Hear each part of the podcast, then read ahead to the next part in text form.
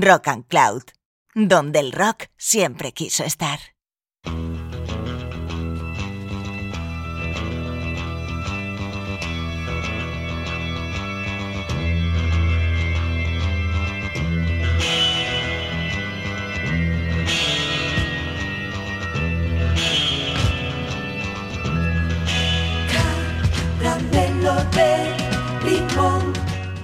Caramelo de Limón no es un programa que pretenda sentar cátedra, sino todo lo contrario. Es un podcast, o programa de radio, o como quiera llamarse ahora, que pretende ser sobre todo un club de amigos. Un club de amigos que algo peculiar, que porque solo hablaré yo.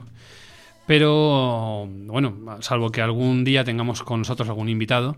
Pero no obstante, lo que pretendemos es compartir con el oyente experiencias, algo de conocimiento y sobre todo canciones porque esto será primordialmente un programa de canciones.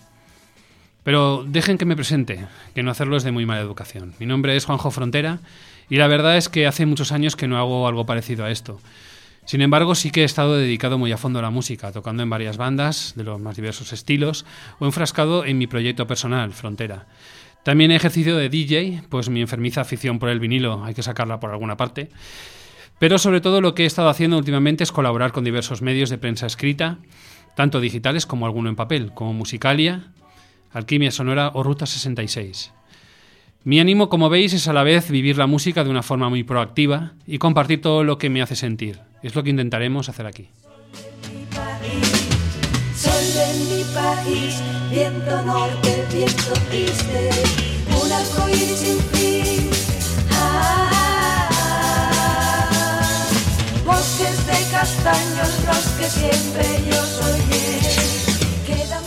Caramelo de Limón será un programa dedicado al pop.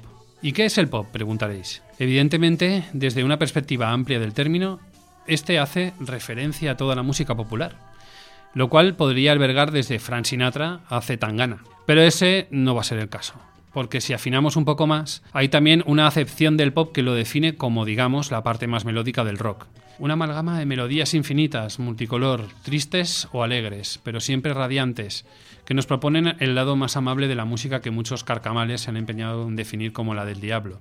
Es el mundo de los Beatles, de Ronettes, Kings, de Easy Beats, Brian Wilson, Elvis Costello, Blondie, The Smiths, Divine Comedy, The Magnetic Fields, Franz Ferdinand, MGMT, Angel Olsen o Wise Blood. Un universo, por tanto, tan variado como resplandeciente, en el cual, como nos empeñaremos en decir, gobiernan las canciones. Y es que, en definitiva, ¿qué es más pop que la inmediatez. Por eso aquí intentaremos acudir a un puñado de canciones que nos ayudarán a encontrar esa definición que intentaremos a, lo largo de muchos capítulos que esperamos que tenga esta aventura compartir con todos los que tengáis a bien escucharnos. Y lo haremos sin necesidad de utilizar a los grandes clásicos. Más aún, sin pasarnos demasiado de raritos, intentaremos deleitarnos con algunos artistas que no por poco evidentes, clásicos o legendarios, dejan de tener en sus manos la clave del pop a través de sus canciones. Así pues, ¿nos acompañáis en este viaje? Empecemos.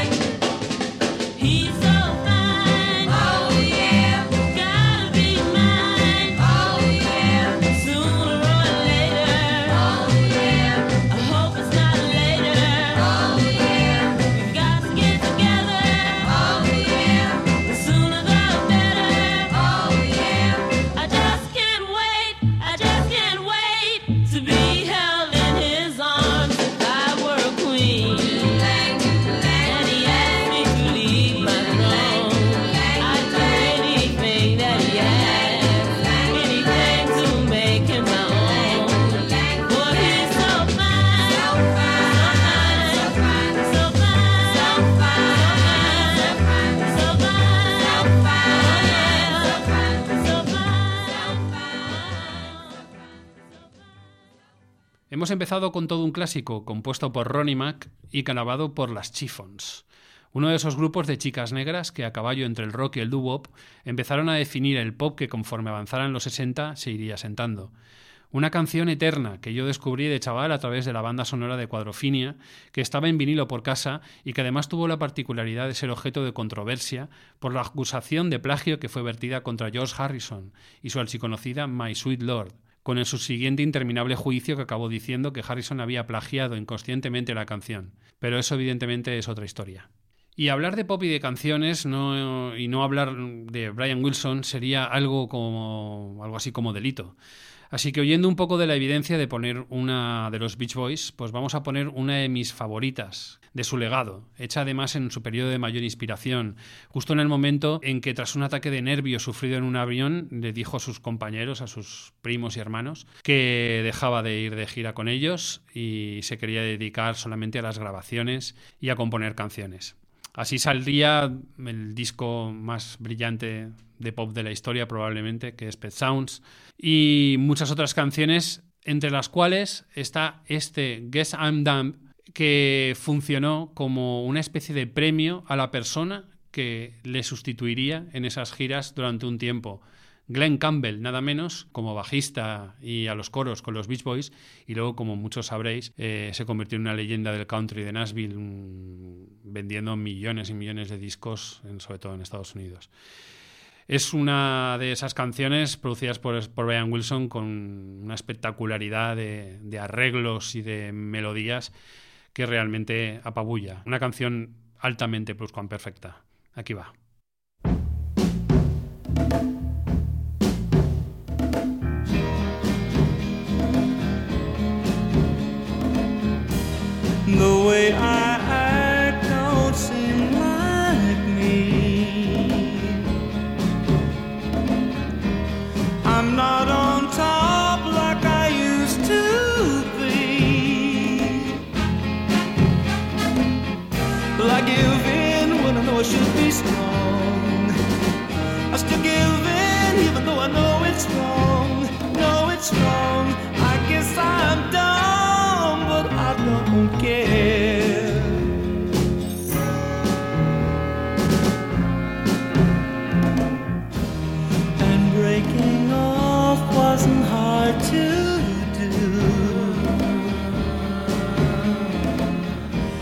But I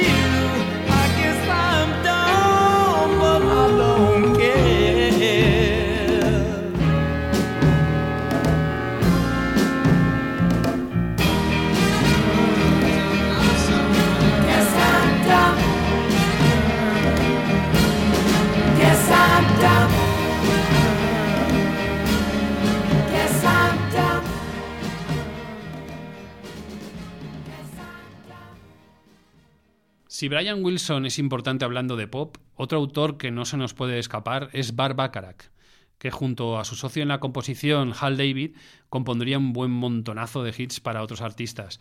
Bar rara vez cantaba, pero contaba con una voz cálida que le iba como el anillo al dedo a esta maravilla titulada Something Big, que grabó antes Mark Lindsay, el, que fuera vocalista de Paul Revere and the Riders, pero que él, él recuperaría en uno de sus discos en solitario en 1973, y le salió algo sencillamente grandioso. Aunque debería decir que la versión que más me cautiva fue la que hizo el artista generalmente de vanguardia, pero aquí muy pop, Jim O'Rourke, en un magnífico disco que, que hizo a finales de los 90 llamado Eureka. Pero aquí vamos a escuchar la canción de Bart con su voz sedosa y sus arreglos perfectos.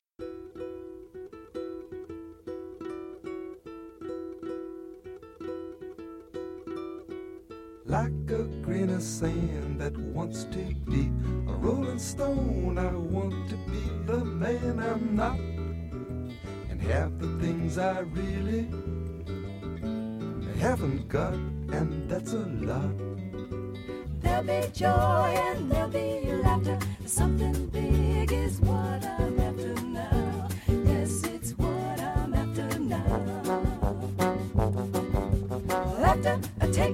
take up, a giving. Something big is what I'm living for. Yes, it's what I'm living for. Living for. Why did I go on and fill my life with little things when there are big things I must do? Lots of dreams that really should come true before I'm through. There'll be joy and there'll be laughter. Something big is what I'm after now. Yes, it's what I'm after now. After a taking, a take up, a giving. Something big is what I'm living for. Yes, it's what I'm living for.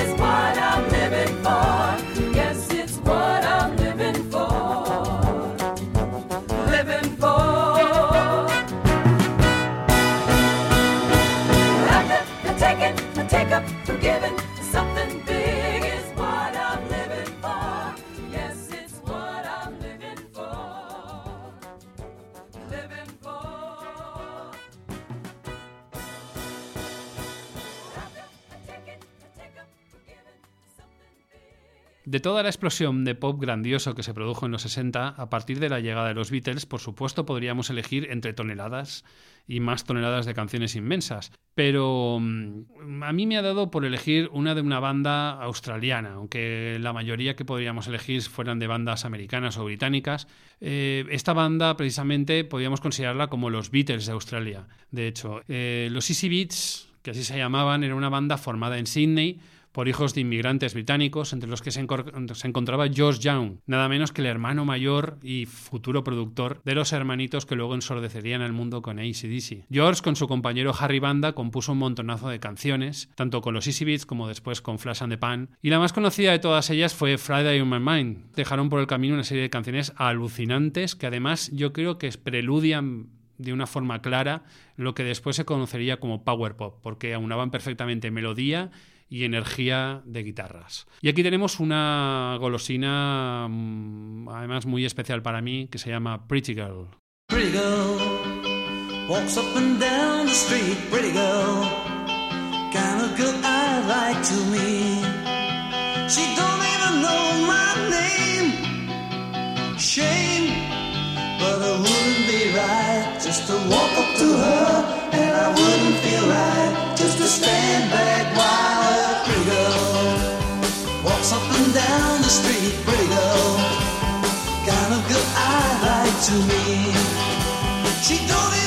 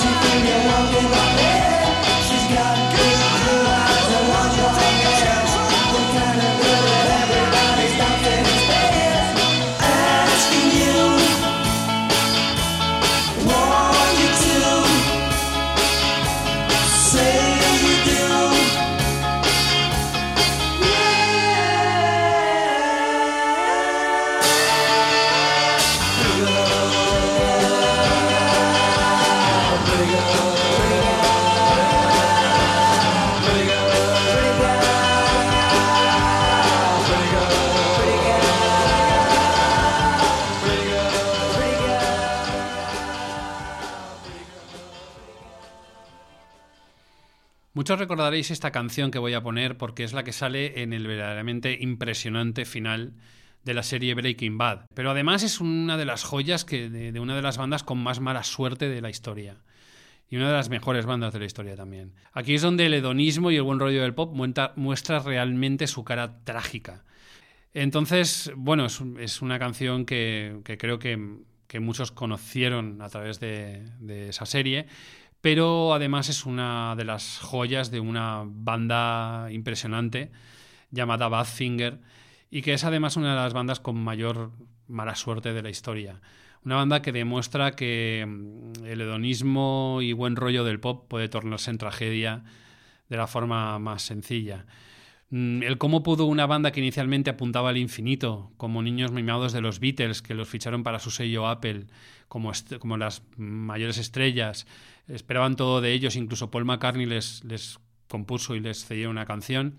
Compusieron la canción Without You, que después sería un exitazo por Harry Nilsson y sobre todo por la, bueno, la versión hiperconocida de María Carey, y ellos no se comieron un torrao. Eso es, eh, es inexplicable, es tremendamente inexplicable y causó además la, la desesperación de dos de sus miembros, que precisamente eran los, los compositores, ¿no? Pete Ham y Tom Evans, eh, acabaron suicidándose por, diversos motivos, pero uno de ellos fue la falta, la falta de éxito, la frustración que sentían. Dejaron, como tantos otros eh, grupos incomprendidos que, no, que injustamente no alcanzaron el éxito, dejaron un legado tras de sí espectacular. Esta Baby Blue es sin duda una maravilla, un prodigio de, de inmediatez y de pluscuamperfección. Guess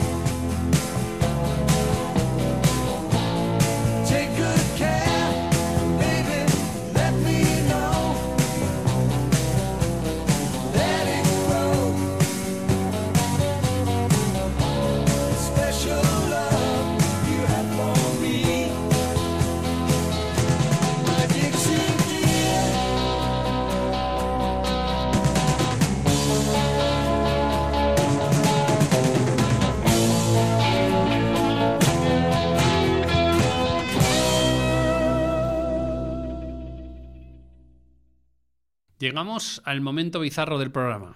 Bueno, para mí no lo es tanto porque siempre he sido un gran fan de Kiss, pero sí que es cierto que encontrarte uno de los miembros en un programa eh, de canciones de pop, pues no es lo más esperado, ¿no? Es, es bastante bizarro. Pero, cuando la, pero sí que es verdad que cuando la carrera de Kiss estaba en un punto álgido, tras un buen montón de discos de éxito masivo y una legión de fans, la Kiss Army, que les adoraba, eh, decidieron hacer cuatro, cuatro discos, nada menos, cada uno de los mismos en solitario, o sea, con lo cual se hacía una especie de composición entre todas las portadas, que parecían ellos maquillados sobre fondo negro, y pretendían que fuera como un disco cuádruple de Kiss, pero cada, cada disco era como un- una cara que había compuesto cada uno de sus miembros. Eso hizo que se demostrara que la unión de todos en un disco más concreto hubiera sido mejor, pero bueno, vimos el espíritu compositivo de, cada uno por dónde iba. Peter Criss eran las baladas, Paul Stanley canciones así más comerciales y Gene Simons, la bestia, igual te sorprendía con un tema hard rockero que con una canción como este, See You Tonight, que es una verdadera joya pop. No os creeréis lo que estáis oyendo cuando lo escuchéis.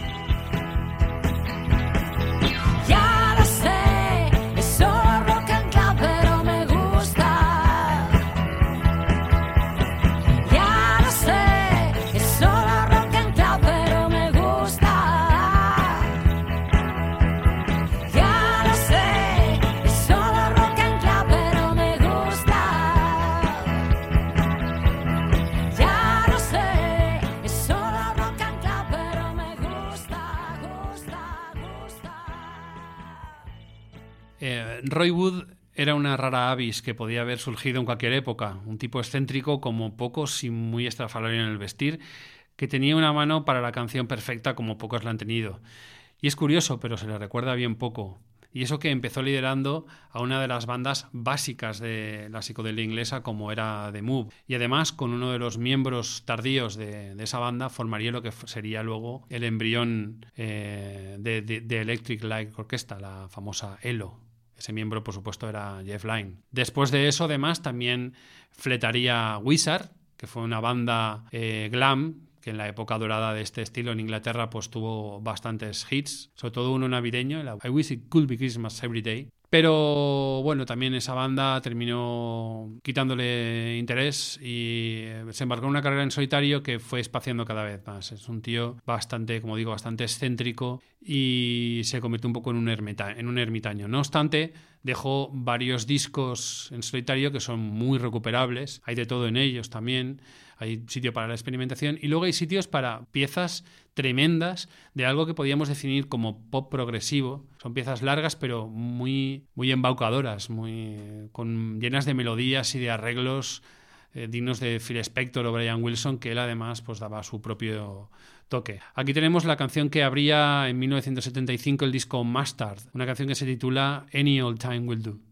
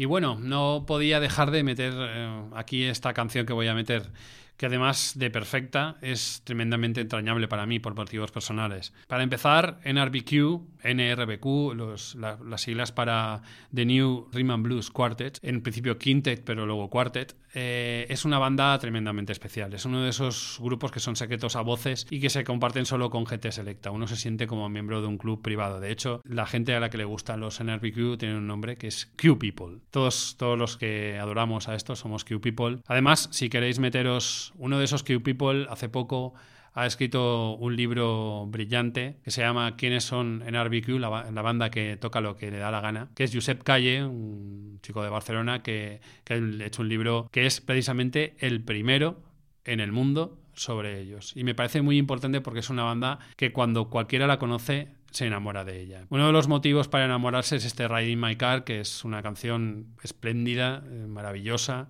La compuso precisamente el que menos componía de los tres compositores del grupo, eh, Al Anderson, que era el guitarra. Está incluida en un disco que tiene una pequeña historia para mí, por varios motivos. Para empezar, la canción para mí es, la, canción que nos une, o sea, nuestra canción para mi pareja y para mí. Pero aparte, el disco, obviamente por ese motivo, yo lo buscaba con mucho ahínco. Yo soy un gran junkie del vinilo y siempre los discos que me gusta, pues me gusta tenerlos en su edición original, en este caso americana su carpeta rugosita y lo buscaba y lo buscaba por internet, por todas partes y siempre o eran precios muy prohibitivos o, era imposible.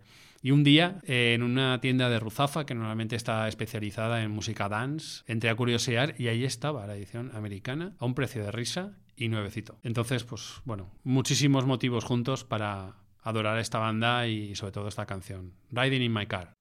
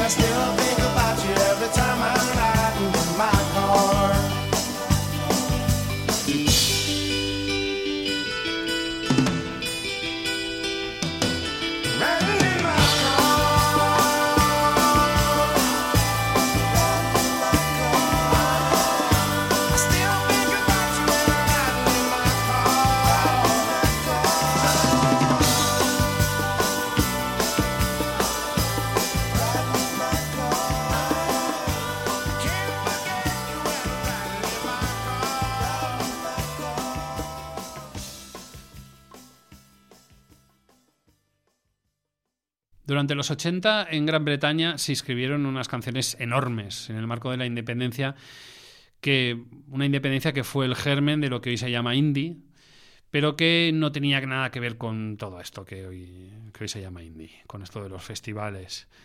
Era una, independencia real, eh, un háztelo tú mismo que una panda de marginados decidieron poner en práctica un, y les daba exactamente igual lo que pasara, hacían lo que les daba la gana y no les importaba lo que pensaran los demás, eran ellos mismos. The Pale Fountains, la banda que de Liverpool que lideraba el brillante, aunque siempre inconstante, Michael Head, fue un claro ejemplo de este concepto de independencia. Dejaron tras de sí un par de álbumes realmente brillantes y luego Michael Head se embarcó en otros proyectos como Shack, pero mm, se marcaron una auténtica piedra filosofal del pop con este disco que es Pacific Street de 1983, en el cual se incluye esta maravillosa, que a mí me encanta y nunca me cansaré de escuchar, You'll Start a War.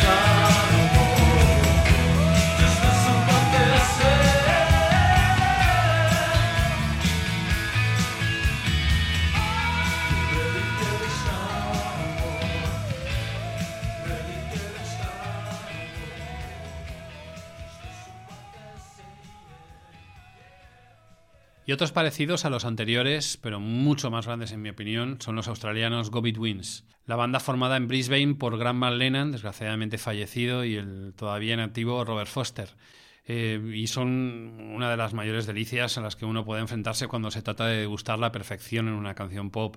Todos sus discos, tanto los que hicieron durante los 80 antes de separarse, como los que hicieron en lo que fue una de las mejores reuniones de, de bandas que ha habido jamás, a finales de los 90, son todos deliciosos, como ejemplos inmensos de la capacidad de uno de los tandems de compositores más brillante de la historia y de todas las canciones que podemos elegir. Me quedo con una de Grant, que para mí es muy emotivo porque me quedé sin verles tocar en Valencia y poco después murió. Y todos a los que nos gusta esta banda, que también somos una especie de legión, como ocurre con Pues le añoramos de forma muy intensa. Eh, esta canción tiene otras más famosas, quizá podíamos haber escuchado The Streets of Your Town, que es la más famosa del grupo, pero yo me voy a quedar con este maravilloso Bachelor Kisses de su tercer álbum, Spring Hill Fair, de 1984 y que tiene toda esa cualidad eh, bella y cristalina y a la par melancólica que tenían todas las canciones de Grant.